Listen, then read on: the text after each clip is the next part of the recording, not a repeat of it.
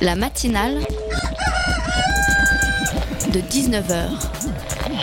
Et bah, c'est une émission qui parle de société, de politique, euh, Culture alternative. On va aussi parler de sport, euh, de gens dans la rue. et l'actualité en règle générale. On va peut-être parler des corbeilles à linge pas en osier d'Auvergne. voilà, il y aura, y aura des invités. Des sociologues, des invités chercheurs. Les invités ne diront que des choses intelligentes.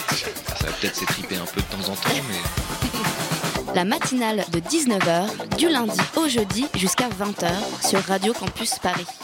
Que ne s'est-il tu L'ancien et éphémère secrétaire d'État socialiste au commerce extérieur Thomas Thévenoud, contraint de démissionner début septembre pour n'avoir pas réglé ses impôts depuis plusieurs années, est revenu jeudi sur ses déboires fiscaux. Il était en déplacement dans sa circonscription de Saône-et-Loire dont il est député. J'ai commis des erreurs inexcusables, a-t-il expliqué aux élus de la petite commune de Mazy dans la petite salle du conseil municipal. Je comprends bien le choc qu'elles ont engendré, mais je n'ai pas menti ni trompé l'administration fiscale. Aujourd'hui, je paye le prix de tout ça avec ma famille. On est en pleine irrationalité quel immense gâchis, affirme celui qui dit s'être laissé déborder par son engagement public. Rien que ça. Alors, erreur euh, inexcusable, d'accord, il le reconnaît, mais cela ne lui vient pas à l'idée de démissionner de son siège de député qu'il occupe toujours après avoir été renvoyé du groupe socialiste à l'Assemblée. L'indécence et l'impudence, voilà la marque de fabrique Thévenoud. Manquerait plus que Jérôme Cahuzac, dernièrement soupçonné d'avoir caché des revenus au fisc sur les comptes de sa maman, ne s'y mette aussi. Remarquez, lui maintenant, il ne ment plus, il préfère se taire. Avec de telles magouilles, on se demande comment certains arrivent à s'étonner des grands gagnants du premier tour de la législative partielle de ce week-end dans le Doubs. Le Front National, parti d'extrême droite et surtout l'abstention. Décidément, à quand un Podemos ou un Syriza à la française Sur ce, bouclez vos ceintures et installez-vous, c'est l'heure de la matinale. La matinale de 19h, le magazine de Radio Campus Paris. Et on commence par un chiffre, un gros 900 000 Parisiens respirent un air qui dépasse la norme européenne sur les particules PM10. Les raisons sont multiples, trafic automobile, chauffage, industrie, face à cette euh, avalanche de pollution dans nos poumons. Anne Hidalgo a décidé d'interdire les véhicules les plus polluants dans Paris à partir de juillet. La matinale, on vous donne les clés pour mieux comprendre ce plan anti-pollution et ses enjeux, c'est dans quelques instants.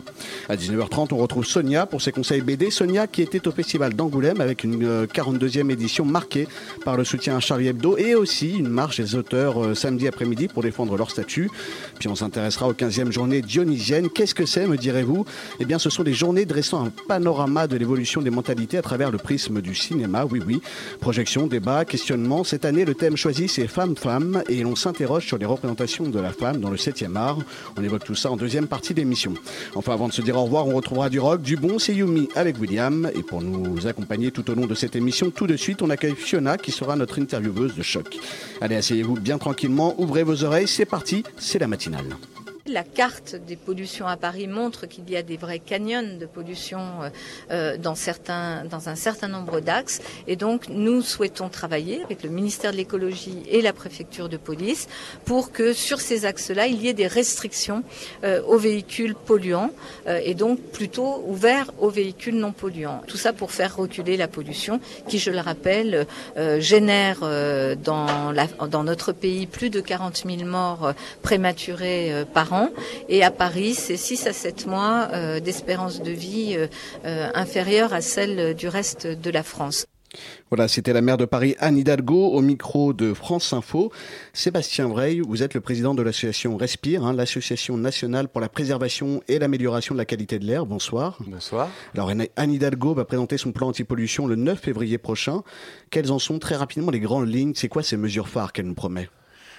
Alors, euh, réduction de l'accès des voitures euh, en centre-ville, réduction de la voiture tout court, puisque augmentation du nombre de pistes cyclables, favoriser les transports doux, c'est euh, favoriser la transformation d'un ceux qui le changement de ceux qui prennent leur voiture vers d'autres transports plus doux. Euh, Qu'est-ce qu'il y a d'autre? Il y a euh, la restriction des cars de tourisme aussi, euh, ceux qui nous enfument et qui restent à l'arrêt, souvent en stationnement Mhm. avec le moteur qui tourne, qui parfois même en- enfument toutes les bouches de métro. Euh, voilà, un certain nombre de mesures assez complémentaires qui doivent à la fois réduire la place de la voiture mais accompagner le changement. C'est un spectre assez large quand même, hein, un programme C'est assez très vaste. large, oui. Euh, alors quand on parle de pollution à Paris, là, il y a un plan qui va être mis en place. Pourtant, il y a quelques chiffres qui ont, été donnés qui sont, on va dire, encourageants. Euh, par exemple, la pollution atmosphérique a apparemment nettement baissé entre 2012, euh, enfin entre 2002 et 2012, pardon. Pourquoi est-ce que c'est important ce plan maintenant? Ce plan, il est important parce que ça arrive un peu tardivement, cette question de la qualité de l'air et de la santé. Et malheureusement, c'est parce qu'on a eu avec cette effervescence médiatique autour de ce sujet-là, une fenêtre de tir pour les élus politiques, dont Anne Hidalgo fait partie. Et on salue son courage parce que euh, dire qu'on va supprimer le diesel en 2020, euh, favoriser l'émergence comme ça d'une euh, de, de, changements divers et variés, c'est très important. la question de la question en fait pardonnez-moi mais en, oui, quoi il est important pourquoi c'est important? Bah parce que bah, parce qu'il y a beaucoup de gens qui souffrent. Il y a beaucoup de gens, en fait, euh, malheureusement, qui ressentent la pollution. On n'a jamais mis de mots dessus. Et on a euh, aujourd'hui enfin fait le lien entre ces mauvaises odeurs mmh. et le fait que ça soit très nuisible pour la santé. Comment on peut expliquer du coup cette diminution euh, de, chiffres justement au niveau de la pollution entre 2002 et 2012 Comment on peut l'expliquer? Est-ce qu'il y a eu une amélioration entre ces 10 ans? Ou est-ce que, est que la consommation a changé? Est-ce que ces annonces elles sont vraiment nouvelles? Ou alors voilà. Est-ce que c'est quand même une politique qu'on a déjà vue euh, sous la précédente mandature avec Bertrand Delanoë, euh, lui-même maire de Paris? Est-ce que c'est un plan euh, de anti-pollution qui avait déjà commencé il y a quelques années? Déjà, les politiques de la précédente mandature réduisaient fortement et régulièrement, continuellement, la part de la voiture dans le centre de Paris. Hmm. L'amélioration de la qualité de l'air depuis 10 ans, il faut voir les choses de deux façons. C'est un, si on prend tous les polluants, on a une baisse régulière de la pollution, donc une amélioration de la qualité de l'air. Mais ça, c'est voir le, le, sujet par le petit bout de la lornière, parce que si on regarde en fonction de tous les axes, de toutes les places d'habitation, il y a des fortes concentrations. Et là, même si de façon globale la pollution a baissé, pour d'autres gens, elle n'a pas du tout euh, changé. Et même si cette pollution, elle a un peu baissé de manière générale, il faut parler de ce qu'on appelle de l'exposition. Hmm. C'est malheureusement une exposition à une concentration plus élevée que la réglementation.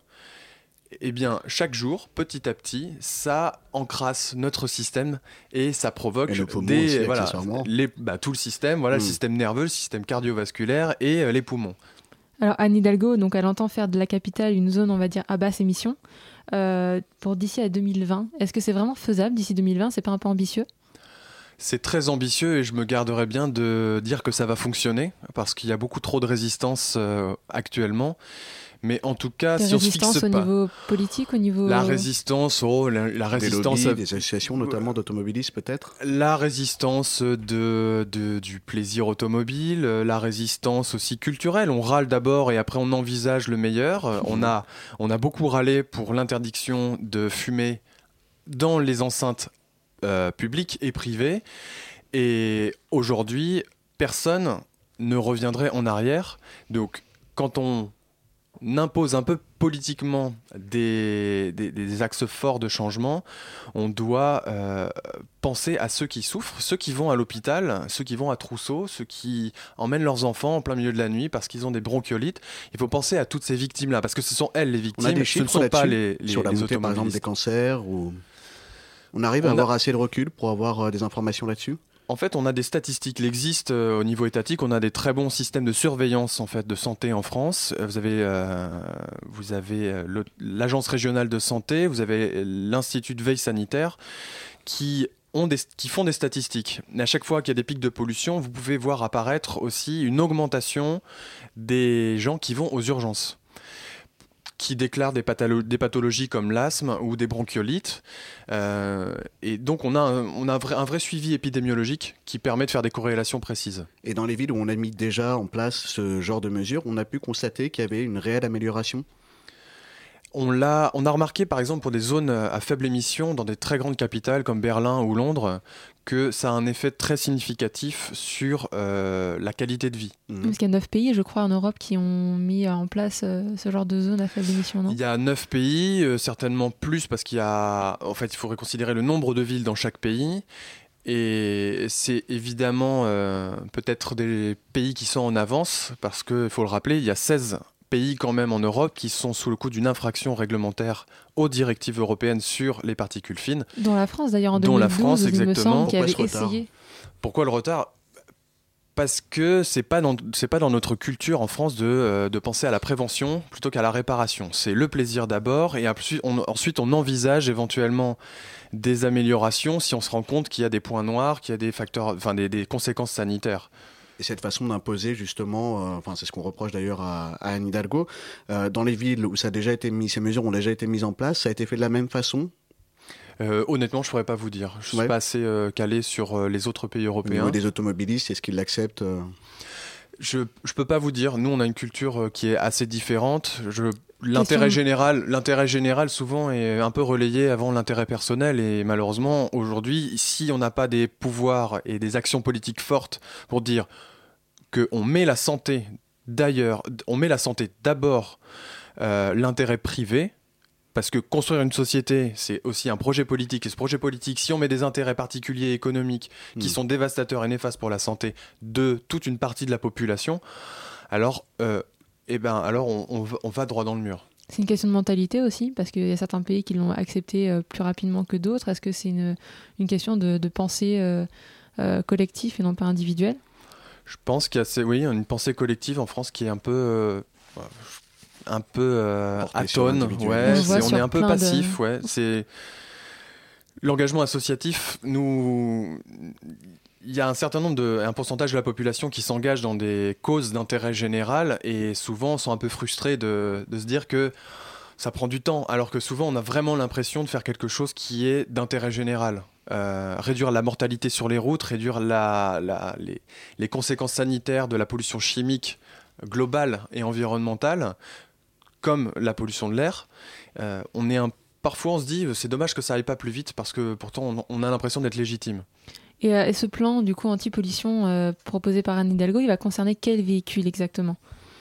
Tous les véhicules ou vraiment au début, en tout cas pour commencer, un certain type de véhicule? Alors au 1er juillet 2016, ça va être les de tourisme qui sont datés d'avant 2000, je crois, qui mhm. qui sont pas aux normes. Et ensuite l'année prochaine, on va avoir les premiers véhicules particuliers euh, qui sont avant d'avant 2000 aussi. Et petit à petit, chaque année, euh, on va rétrécir, enfin élargir le spectre des véhicules qui sont euh, concernés, donc qui sont de plus en plus vieux, qui ne correspondent pas à des normes technologiques comme la norme Euro 5, Euro 6. Et ensuite, voilà, il va y avoir tout un accompagnement pour aussi modifier, aider tous les commerçants qui utilisent des véhicules et qui se, euh, transportent dans Paris. Hmm. Des incitations fiscales, des aides aussi pour changer de véhicule. D'ailleurs, qu'est-ce qui va se passer pour les véhicules de livraison Par exemple, ils sont assez limités, euh, par exemple le matin, le soir pour euh, livrer leurs marchandises. si on les empêche de rentrer dans la capitale, pour les gros commerces, il va y avoir quoi comme impact? Au niveau de l'économie notamment ben, je verrais pas moi comment on les empêche parce que toute entreprise qui doit évoluer sur un territoire se doit d'être euh, se doit d'être aussi en phase avec les attentes de la société. par exemple, il y, y, a des livraisons qui se font de l'étranger. Par exemple, il y a des camions qui arrivent. Donc ça, c'était aussi un gros débat euh, avec les cotax et tout ça. Mais c'est vrai qu'il y, y, a des camions qui arrivent d'un peu partout, qui arrivent dans la capitale. Donc qu'est-ce qui va se passer pour ces camions-là? Est-ce que ça va être une norme après européenne, on va dire euh? C'est chaque ville a la maîtrise de sa politique territoriale. Euh, quand on parle, il faut distinguer les, les, camions de transit qui passent par le périphérique, et ceux-là vont être interdits parce qu'ils ne passent mhm. pas par Paris. Les très gros véhicules ne sont pas autorisés dans Paris. Mhm. Ensuite, pour les véhicules de ce qu'on pour les véhicules qui sont dans le périmètre du dernier kilomètre, c'est-à-dire c'est vraiment, euh, on peut parler de hub, mhm. de plateforme euh, autour de Paris. qui reçoivent des marchandises sur des très gros, des très gros contenants et ensuite qui sont acheminés par le dernier, avec le dernier kilomètre par des petits véhicules. Et c'est ces petits véhicules dont, que l'aide enfin, que va euh, que l'aide euh, qu'une aide va leur être apportée et il va falloir changer malgré tout et parce que c'est une question de santé, il va falloir changer ces véhicules-là qui sont très polluants, les vieux. Mais c'est aussi une question de, je sais pas, de, de bonnes entreprises en France. On veut des bonnes entreprises.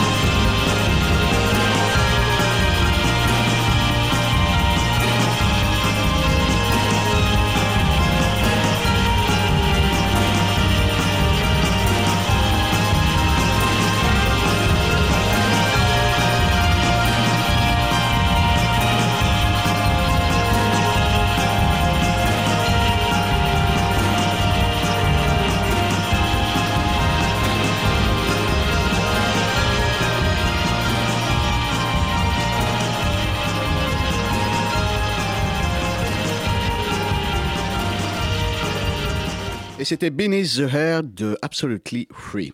Vous êtes La matinale de 19h du lundi au jeudi jusqu'à 20h sur Radio Campus Paris. Il est 19h19 et vous êtes bien dans la matinale de 19h hein, sur le 93.9.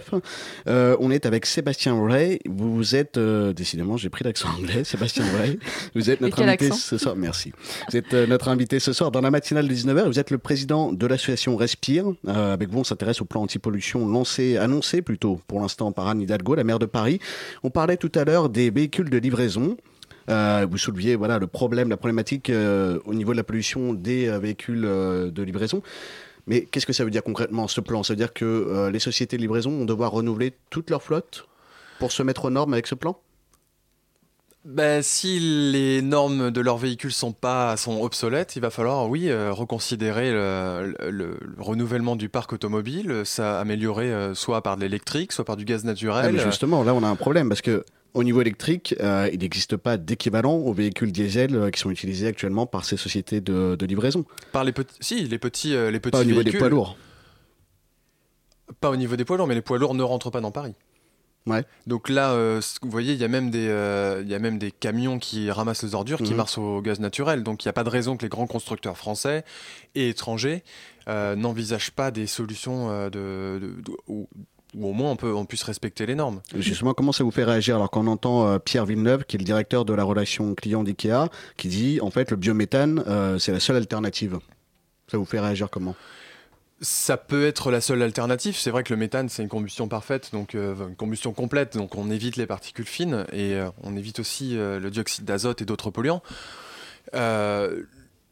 Après, les, les techniques, si, si il ne peut pas lui euh, envisager pour l'instant de solution, alors il faut qu'il se retourne vers les, euh, les au moins euh, les les constructeurs automobiles, enfin les constructeurs, les poids Mhm. lourds. Et c'est dommage, bah, malheureusement, si maintenant on n'a pas de solution, il faut faire au mieux et envisager tout de suite et dès maintenant l'innovation dans des, dans des véhicules euh, plus propres, moins émetteurs. Est-ce que ça veut dire aussi qu'on doit les soutenir financièrement, ces entreprises, pour qu'elles renouvellent leur flotte? Après, c'est une question qui se pose. Je sais pas, moi, si depuis 40 ans on sait que le diesel c'est dégueulasse pour la santé et puis que maintenant euh, ils nous appellent au secours parce qu'ils euh, ils savent pas comment faire ou ils savent pas, là, bah, est-ce qu'on leur. Est-ce qu'on les aide ou est-ce qu'on les aide pas? Mais ce Je sais plan, pas. ce plan annoncé par Anne Hidalgo, il date de quand? Ce plan, de, ce plan est très récent. Ouais. mais nul n'est censé ignorer, surtout quand on est une très grande entreprise Mhm. française, avec une bardée de- d'ingénieurs, de, veille économique, de gens qui travaillent dans la veille économique. Quand on a des études comme le, le professeur Roussel qui sort, euh, commandité par le ministère de la Santé et de l'Environnement en 1984, qui dit les fumées de diesel, c'est cancérigène pour euh, les gens. Voilà, 1984, ça fait 40 ans, donc ça fait chier. Donc il faut attendre de ces entreprises euh, qu'elles aient une conscience en fait et qu'elles renouvellent, enfin qu'elles euh, elles adaptent euh, toute leur flotte. Est-ce que c'est une malheure- question de conscience ou justement euh, Oui. d'économie plus? En fait, les Est-ce que deux. c'est plus économique? Mais oui, mais parce que les, en fait, les deux. Malheureusement, regardez, à long terme, c'est pas du tout gagnant comme stratégie. Et puis d'ailleurs, même nous, on va sortir, à mon avis, bientôt un, classe, un classement pour dire que on s'est fait tout savoir sur le diesel, parce Mm. que la rentabilité du diesel, admettons, hypothèse de départ, c'est que pour deux tiers des gens qui achètent un diesel, c'est pas du tout rentable. Après, conscience et économie, ça va de pair. L'innovation, donc la réglementation, une amélioration de la réglementation, Hmm. une réglementation plus stricte, ça amène à de l'innovation. L'innovation, c'est soit de l'incrémentation, c'est-à-dire qu'on améliore des systèmes existants pas à pas, soit on est dans la rupture. Le laserdisc, ça a tué le vinyle parce que c'était une rupture. Voilà, Mm. c'est comme ça. Et donc, cette réglementation amène l'innovation. L'innovation amène de, euh, comment dire, une place. ça améliore la concurrence d'une entreprise qui se démarque. Et on peut se démarquer en prenant en compte l'environnement, la santé. Mais enfin, parfois en utilisant des énergies fossiles, c'est plus économique aussi. Sur le court terme peut-être. Ben, c'est le court terme, mais malheureusement, la vision des économistes maintenant, des vrais économistes, Mhm. pas ceux de l'avant-garde, la vision des vrais économistes, c'est d'internaliser Hmm. tous les coûts de pollution qui sont pas imputables à chaque entreprise, mais qui sont maintenant déportés, reportés sur tous les citoyens et sur tous les impôts. Alors, pour arriver à quelque chose d'un. pour qu'un peu les auditeurs comprennent, euh, donc les véhicules vont être interdits de rentrer euh, dans Paris. Comment va s'effectuer euh, ce contrôle? Des véhicules dans la circulation parisienne Il y a un, euh, je- est prévu un renforcement des contrôles. Vous voyez, par exemple, parfois à Porte-Maillot, vous avez une petite camionnette qui vient inspecter euh, les pots d'échappement. Euh, ben voilà, il- à mon avis, il y en aura beaucoup plus qu'avant. D'accord, il y aura des amendes si jamais un véhicule qui n'est pas censé être ici se, se, trouve dans une rue. À toute infraction réglementaire pénale, il y a une amende de prévue. Et ça va, en fait, ça va se passer comment? C'est-à-dire qu'on va commencer par les premiers arrondissements parisiens pour ensuite élargir euh, vers le périphérique ou est-ce qu'on va je tout instaurer dans le Je sais pas, on n'a pas potassé plus le, en très en détail ce, cette exécution. Et d'ailleurs, c'est aussi notre rôle de vigie euh, de regarder comment va être appliqué ce plan, euh, ce plan de réduction de la pollution de l'air. Justement, on entend beaucoup de remarques euh, de la part des élus et des associatifs aussi de banlieue, du Grand Paris, sur le fait que ce plan anti-pollution est un plan clivant qui discrimine les personnes habitant en banlieue, ceux qui sont obligés de prendre la voiture en fait pour venir sur Paris, que ce soit pour des activités culturelles ou professionnelles. Vous en pensez quoi, vous? Faut regarder un déjà il faut regarder les statistiques de ceux qui en banlieue prennent vraiment leur voiture pour aller dans le centre de Paris parce qu'on dit souvent c'est discriminant, mais regardons ceux qui vraiment utilisent leur voiture. Il y a forcément des gens qui, par exemple, travaillent en banlieue, qui n'ont pas accès à une gare euh, routière proche et qui sont obligés de prendre leur véhicule pour venir dans le centre de Paris. Ça se passera comment pour eux? Ils vont avoir euh, une vignette, euh, je sais pas, moi je dis une bêtise peut-être, mais une vignette spéciale? Ils vont devoir poser leur véhicule à l'entrée de la capitale? En fait, il va falloir réfléchir à comment on se déplace mieux en polluant moins quand on a des personnes, euh, il va y avoir des accompagnements pour changer de véhicule. Après, évidemment, ça pèse. Un véhicule, ça pèse. Moi, je m'étonne toujours que euh, on se dise que la voiture c'est obligatoire, alors que ça coûte si cher. C'est en moyenne plus de 600 euros par mois sur un budget. Oui, enfin, quand vous habitez euh, à la campagne, en banlieue, vous avez besoin d'une voiture pour être autonome. On peut pas le nier non plus. Eh bien, on n'en a pas toujours besoin. on n'en a pas toujours besoin. En fait, il y a des sociétés comme à Nantes qui vont justement voir des gens, les accompagner mmh. pour regarder précisément combien leur coûte une voiture, combien de temps ça leur prend par jour, par semaine d'utiliser une voiture et de regarder ensuite si on peut pas améliorer leur mobilité, parce qu'on parle de mobilité, mmh. si on peut pas améliorer leur mobilité d'un point de vue temps et ou d'un point de vue argent. Et on se rend compte que régulièrement, c'est parce qu'il n'y a pas de... On n'a pas fait un travail, on se pose autour d'une table, on regarde, bon voilà, j'ai dépensé combien en essence, j'ai dépensé combien en assurance, je prends combien de temps pour aller au travail?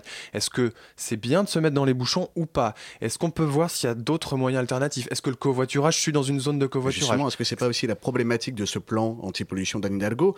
D'un côté, on sanctionne, on interdit, d'accord, mais de l'autre côté, il faut aussi équilibrer. Il faut aussi proposer plus d'infrastructures au niveau des transports en commun, par exemple. Euh, voilà, élargir les heures, les horaires, les possibilités d'accueil. Il y a une extension, alors il me semble qu'il y a une extension de, des horaires de métro de, prévus la nuit. Mhm. Il y a toujours des travaux qui sont en perpétuelle, euh, en perpétuelle amélioration. Enfin, continuité, enfin, ils continuent à faire des travaux mhm. régulièrement dans Paris. Euh, ça, c'est pour les Parisiens. Pour les gens qui viennent de banlieue, qui prennent le RER e A, par exemple, hein, qui. Euh, c'est un, peu problématique. Comment on fait C'est un peu problématique. Les trains de banlieue, voilà. Parce que justement, c'est pas seulement une problématique. Il n'y a pas que des Parisiens qui viennent travailler sur Paris. Il y a aussi des gens du Grand Paris, de proches banlieue. Et là, c'est un peu facile de leur dire vous prenez pas la voiture. Eux, ils font comment pour travailler? Pour venir le matin, repartir le soir. On leur dit bah il faut oui mais en fait le truc c'est que euh, à chaque fois la question elle se pose sur du, de la globalité. Mais regardez cas par cas. Et en fait vous on, regardez sur 100 cas de personnes qui prennent leur voiture mhm. je suis certain qu'il y en a plus de 50% 60% qui pourraient être résolus assez facilement. Après il y a un travail je veux dire on arrive avec un plan aujourd'hui. Mmh. Il y a un vrai travail aussi de la part des entreprises, des employeurs, de différer les horaires de travail. Enfin, on peut rester flexible. On est, au 21e siècle. Paris justement aussi de faire pression de ce côté-là? La, mairie de Paris fait pression sur un certain nombre de, choses, que ce soit le STIF en, région Île-de-France. Mmh. Et évidemment, quand vous avez une sursaturation du RER A, du RER B euh, à des heures de pointe, comment on fait aujourd'hui pour qu'il y ait plus de mobilité, mais plus différée, ou alors avoir des. Je sais pas, moi, pourquoi on est. On est il y, a y a des, façons de se déplacer qu'on n'envisage même pas. Imaginez le vélo. Malheureusement, vous allez, ouais, mais vous allez vous sur le vélo. Vous allez en boîte euh, le week-end à Paris, vous n'allez pas rentrer à 4h du matin en vélo. Ça peut faire assez loin euh, quand on habite euh, en banlieue. 4h du matin? Oui, par exemple, on ne peut pas attendre le transport de 5h30. donc vous, mettez dans, une, donc vous mettez dans une situation Bah oui, mais dans ce cas-là, il faut choisir sa vie aussi. Moi, c'est pas, c'est pas, on peut pas râler toujours sur le politique parce qu'il nous permet pas de rentrer à 4h30 du matin parce que tu as voulu aller faire la bringue. Il faut aussi se responsabiliser Bien sûr, mais individuellement. c'est oui, c'est une responsabilisation individuelle. Le problème, c'est qu'il y a beaucoup de gens. Bon, là, on a pris un exemple euh, d'une personne qui rentre à 4h30 et voilà.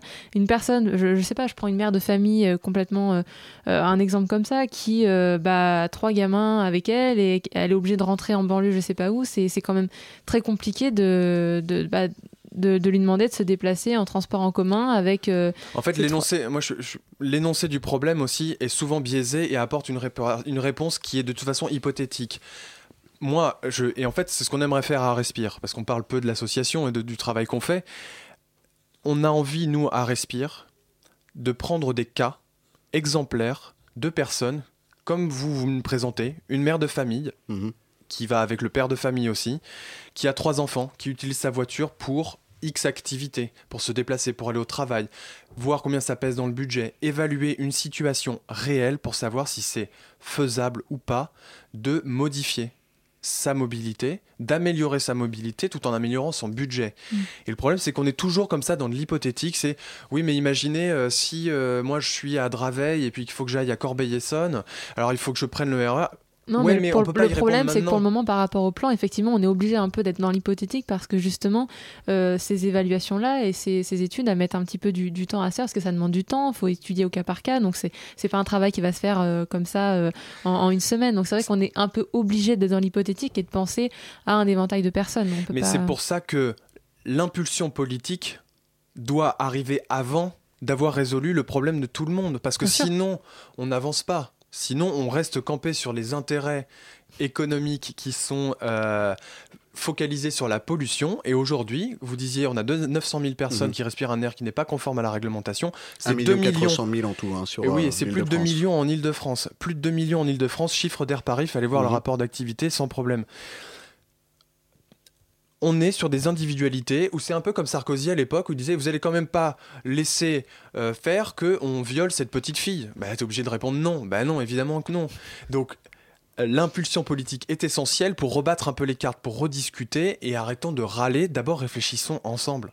Et ce sera malheureusement le mot de la fin, faute de temps. hein, le sujet est vraiment intéressant, mais Allez sur Respire pour discuter avec nous, rentrer en contact avec nous, faire du bénévolat avec nous. c'est noté. Bah, merci Sébastien Vrai, hein, merci d'avoir accepté notre invitation sur ce plateau. merci. On rappelle donc, comme vous l'avez dit, vous êtes le président de l'association Respire. On pourra peut-être faire le point, pourquoi pas, hein, sur ce même plateau le 9 février prochain, lorsque ou après, lorsque Anne Hidalgo aura présenté ce fameux plan anti-pollution. En attendant, on va marquer une petite pause musicale. C'est parti.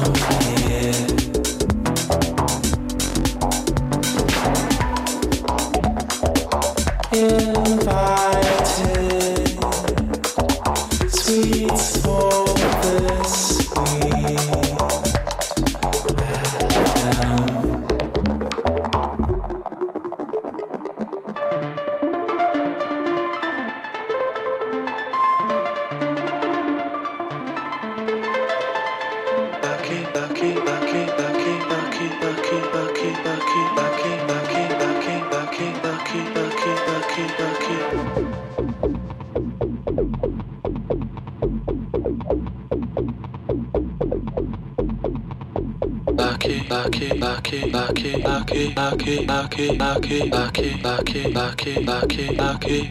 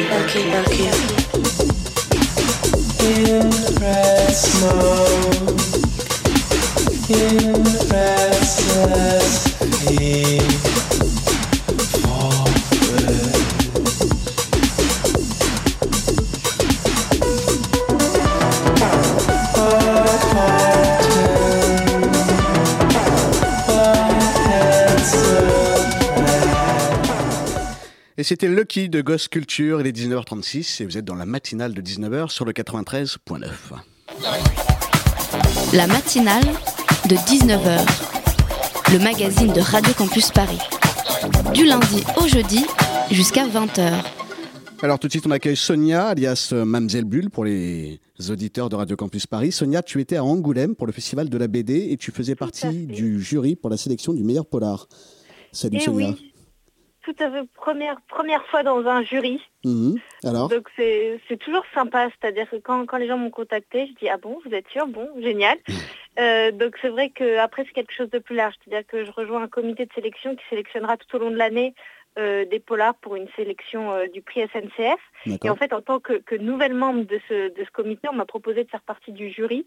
Donc euh, donc c'est vrai qu'on reçoit les, les cinq titres sélectionnés chez soi. J'en avais déjà lu trois, il y en avait deux que je n'avais pas encore lus. Mhm. Et donc euh, le samedi, euh, le samedi, on se réunit, on est cinq membres du jury et on discute, on, on échange, savoir euh, est-ce qu'on a aimé. On- on- en fait, on fonctionne par, par élimination.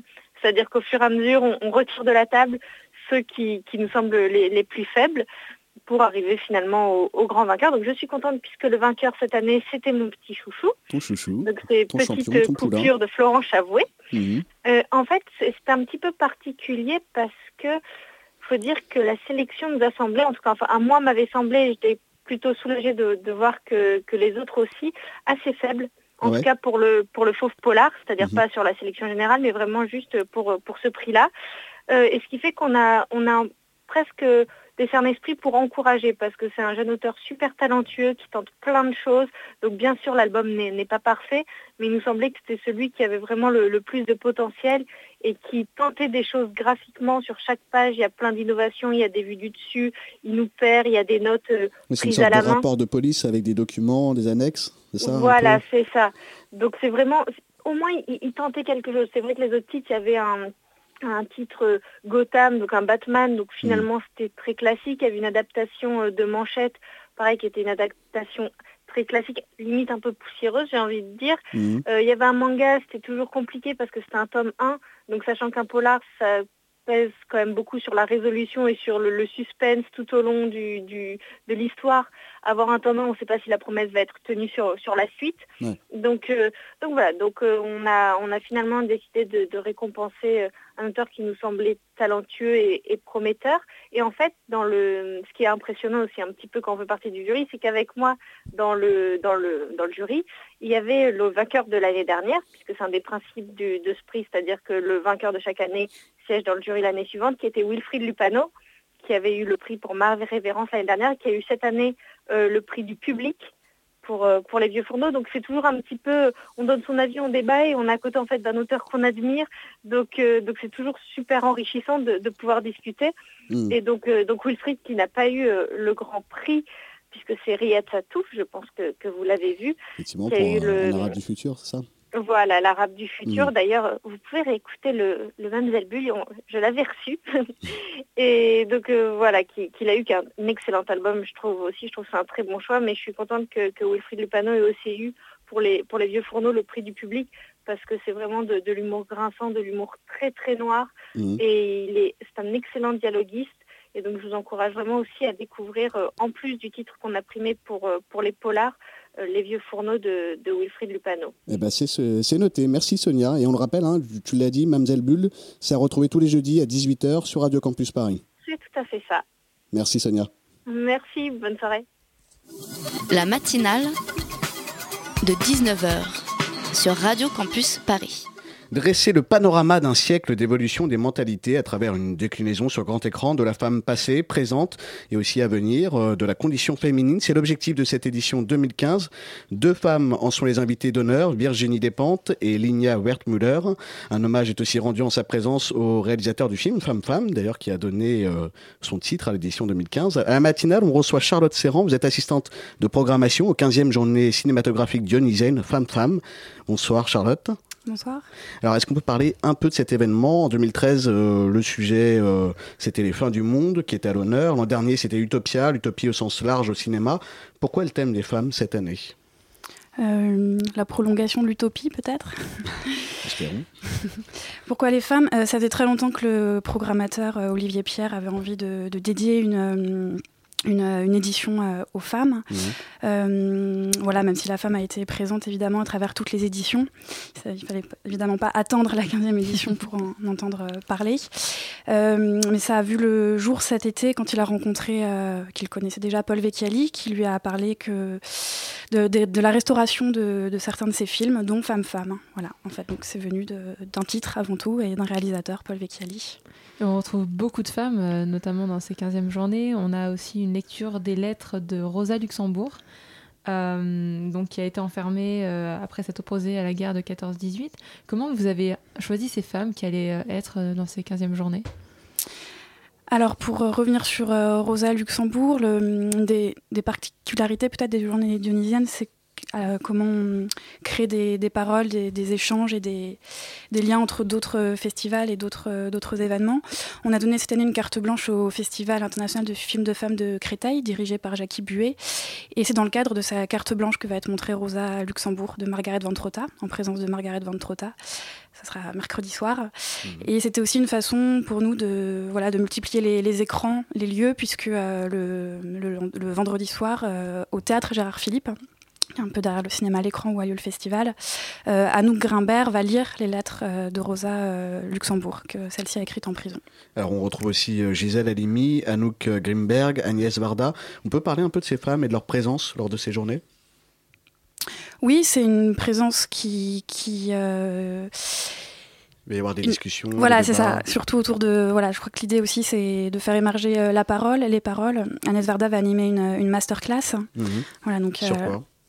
Sur elle, sur son cinéma. Voilà, mhm. on a tous hâte de, voir, puisque je crois que c'est quelqu'un qui, justement, la façon dont elle prend la parole et.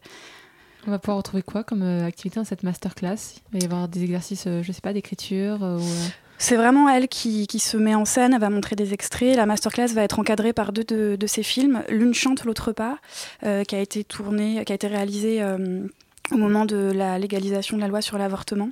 Donc c'est un très beau film, euh, une sorte de à la fois comédie musicale, euh, film politique, euh, film d'amitié entre deux femmes.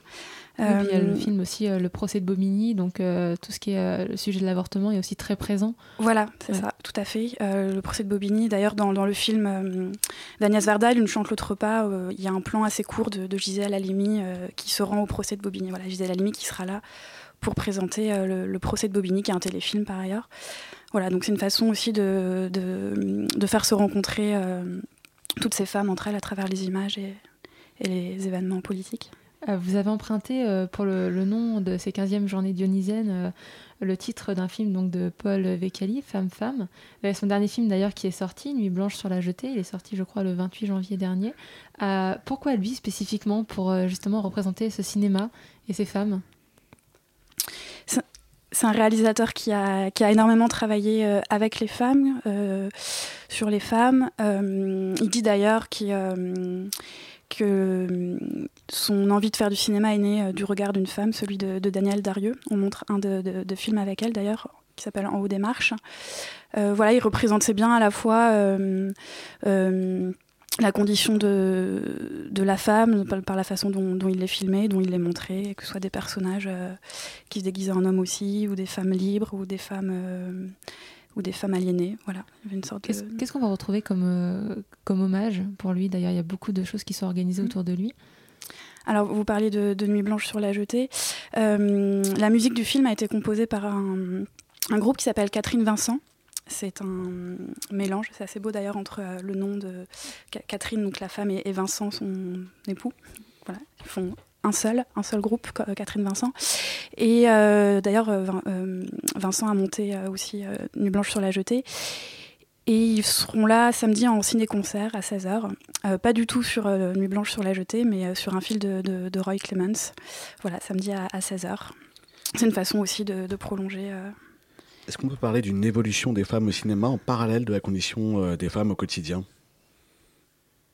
C'est une question à laquelle pourra répondre Virginie Despentes, par exemple, avec ses invités. table ronde. Alors non, il n'y aura pas de table ronde avec Virginie Despentes, mais elle va, euh, elle va venir présenter euh, ses trois films. Mhm. Donc euh, Base-moi, son premier film, Bye Bye Blondie et Mutante. elle a également quatre films dans une carte blanche qu'elle a, composée, avec également des, des, invités. Les femmes derrière, la présence de femmes derrière la caméra, c'est quelque chose d'assez nouveau, d'assez récent? Peut-être qui s'affranchit de plus en plus, mais dès 1906, euh, Aldis Guy, par exemple, dont on va montrer un, de, ses films qui s'appelle Les résultats du féminisme, était euh, derrière la caméra euh, dans un film assez drôle, puisqu'elle a fait inverser les, les, rôles des hommes et des femmes. Donc les hommes jouent les rôles des femmes et les femmes jouent le rôle des hommes. Et on va finir sur ces mots. C'est parfait. Merci Charlotte euh, Serran. Peut-être qu'on peut rappeler pour nos auditeurs voilà, les dates euh, des Dionysiennes. Tout à fait. Alors ça commence demain soir à 20h avec la soirée d'ouverture. On présente mhm. donc Femme Femme en présence de Paul Vecchiali et certaines de ses actrices. Du 4 au 10 février ensuite, euh, ligne 13, métro Basilique Saint-Denis. Et puis voilà, pour plus d'informations, Facebook, les journées cinématographiques dionysiennes et Twitter.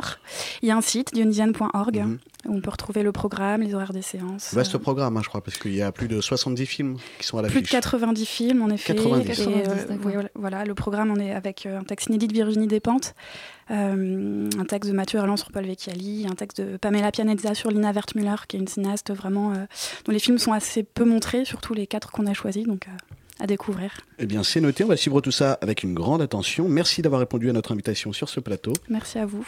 Au revoir. À demain.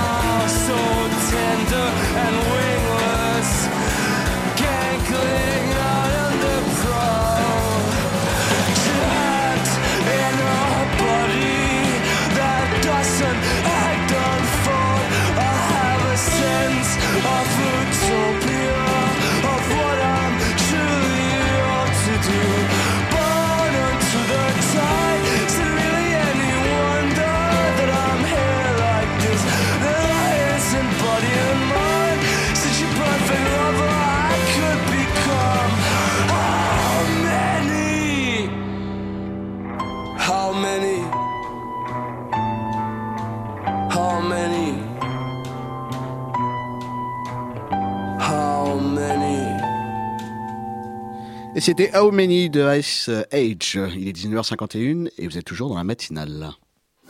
La matinale de 19h. Et il est dans le studio. Salut William, ça va? Ça va très bien toi? Alors bah écoute, ça va plutôt pas mal. On est en fin d'émission. Pour l'instant, on passe une très bonne émission. Qu'est-ce que tu nous réserves? Eh Une toute nouvelle chronique rock. Alors, bonjour à vous mes fripons d'outre-tombe. Je suis très heureux de vous retrouver sur Radio Campus Paris pour une nouvelle chronique rock. Alors, Oublions pour un temps le thème qui m'était cher, c'est-à-dire les meilleures chansons de moins de deux minutes. Nous sommes en 2015, nouvelle année, donc nouvelle chronique en bonne et due forme. Une chronique, on va dire, un peu plus générale, axée sur la grande famille de la musique rock au sens le plus large.